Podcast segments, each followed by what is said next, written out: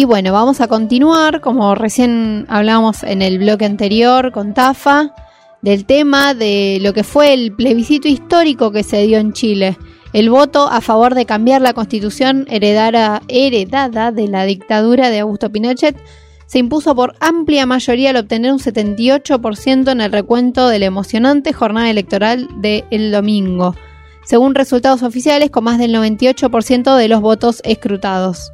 De esta manera se abre un proceso de redacción de la nueva Carta Magna, para lo cual 79% votó en favor de realizarlo bajo la modalidad de convención constitucional, con la totalidad de los miembros elegibles bajo el voto popular. ¿Qué significa esto? Al momento de crear la, constitución, se va a crear con gente eh, nueva, no se va a crear con, con quienes están hoy en día en diputados y senadores. Este, me parece que tenemos a alguien en línea, ¿puede ser Tafa? Sí, estamos acá llegando. Estamos, está llegando eh, Tafa. Siempre estoy llegando. ¿Llegás de Chile, Tafa? Eh, no, en Chile está Pablo en Chile está. quien ayer estuvo en el recuento de votos, en, en toda esta, esta, esta suerte de de un Chile que despierta, podríamos llegar a decir, con 80% a favor de que se modifique la constitución y que queden los últimos rastros de lo que podríamos decir la dictadura de Pinochet. Pablo, muy buenos días. Carlos Tafanelli y Mario Landini te saludamos. ¿Nos escuchás? Hola, un saludo, sí lo escucho. Eh, le envío también un saludo fraterno a ambos desde acá, desde Antofagasta, Chile. Bien, eh, Pablo, contanos un poco cómo fue la jornada ayer. Sé que estuviste hasta tarde eh, eh, contándonos votos, pero después también festejando. Hola. Sí, mira, fue una jornada bastante maratónica, eh, con muchas voluntades que se pusieron a disposición de, de, esta, de este proceso electoral, con una constitución de mesas que partió a las 8 de la mañana y se extendió por 12 horas. Eh, en donde además, después de muchas décadas, eh, en Chile no se veía una participación tan alta. Yo creo que lo primero que hay que destacar es que eh, más de la mitad del padrón de los chilenos y chilenas fueron eh, y participaron de este proceso, con los resultados además que ustedes saben en términos electorales, incluso llegando a comunas de nuestra región en donde la prueba se impuso con cerca del 91-92%, como es Tocopilla, como es Mejillones, que además son caracterizadas por zonas que eh, son sacrificios en donde las empresas eh, han contaminado, eh, han de alguna forma matado gente con, su contaminación y que hoy día además se están expresando en términos electorales en, este plebiscito por el cambio de la constitución que tanto protege además este tipo de modelo tan tan contaminante, tan extractivista y, y que en el fondo va en contra de la salud de la gente. Pablo Iriarte, eh, concretamente, ¿qué significa para los jóvenes? Porque yo ayer escuchaba a la, a la, a la diputada que es presidenta del, eh, del, Partido de la Revolución Democrática decir, los jóvenes eh, son los protagonistas de esta historia. Y los jóvenes vienen siendo protagonistas no solamente el año pasado, sino desde hace muchos años eh, en Chile pidiendo un cambio sustancial. Primero en la educación, que es carísima, la salud, que es carísima, y que la mayoría del pueblo chileno está totalmente endeudado, eh, que en lo que es, tiene una deuda infernal con respecto a todo lo que tiene que ser servicios y que lo tendría que dar el Estado.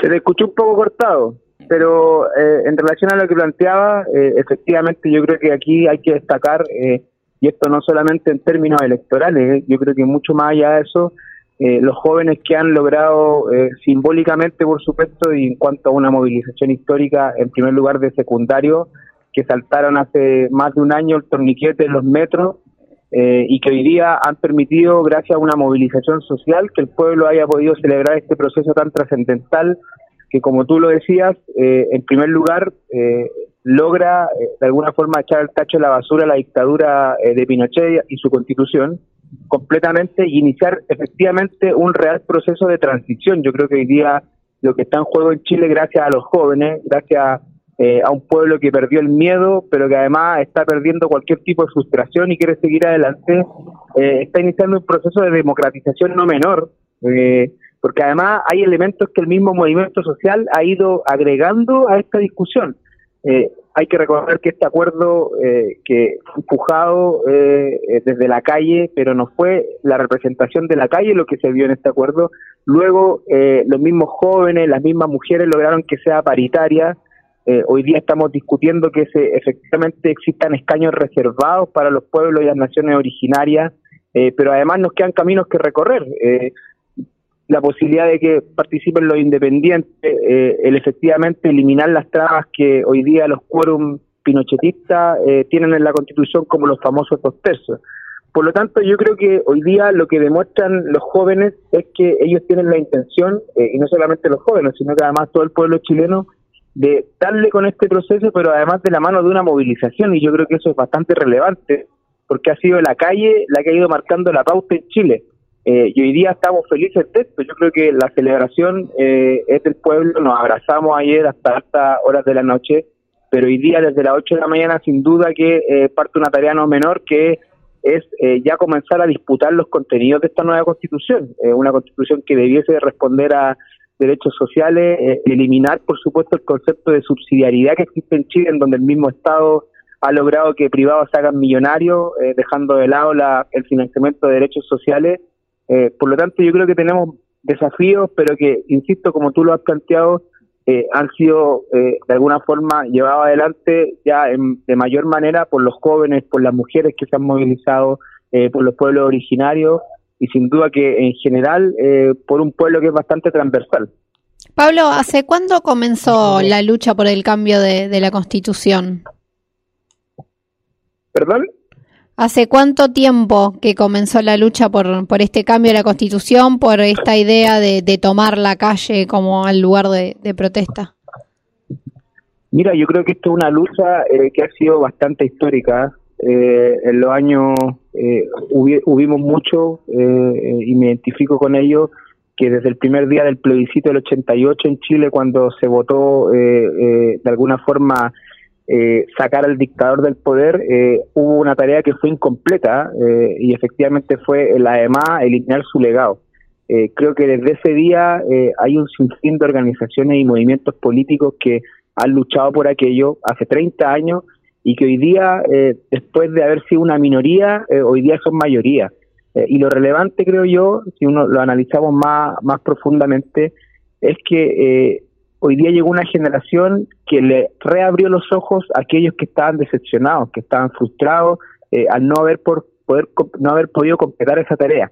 Eh, y justamente como ustedes plantean, son los jóvenes que han reencantado a esa generación que de alguna forma se sintió frustrada, le enseñó que efectivamente ya no hay frustraciones, eh, que hay una lucha que dar y le están haciendo realidad. Ayer veíamos gente que al votar por este plebiscito, que insisto, eh, es mucho más profundo porque no solamente ya sacamos al dictador hace 30 años, sino que hoy día estamos echando su legado a la basura, eh, se le llenaban los ojos de lágrimas, eh, porque sentían que eh, este proceso nunca iba a volver a darse en Chile y hoy día, a gracias a un movimiento social, lo estamos, lo estamos discutiendo y además quiero destacar algo, va a ser uno de los primeros procesos, entiendo que en el mundo, en donde bajo una modalidad democrática se va a construir una constitución, pero que además es paritaria.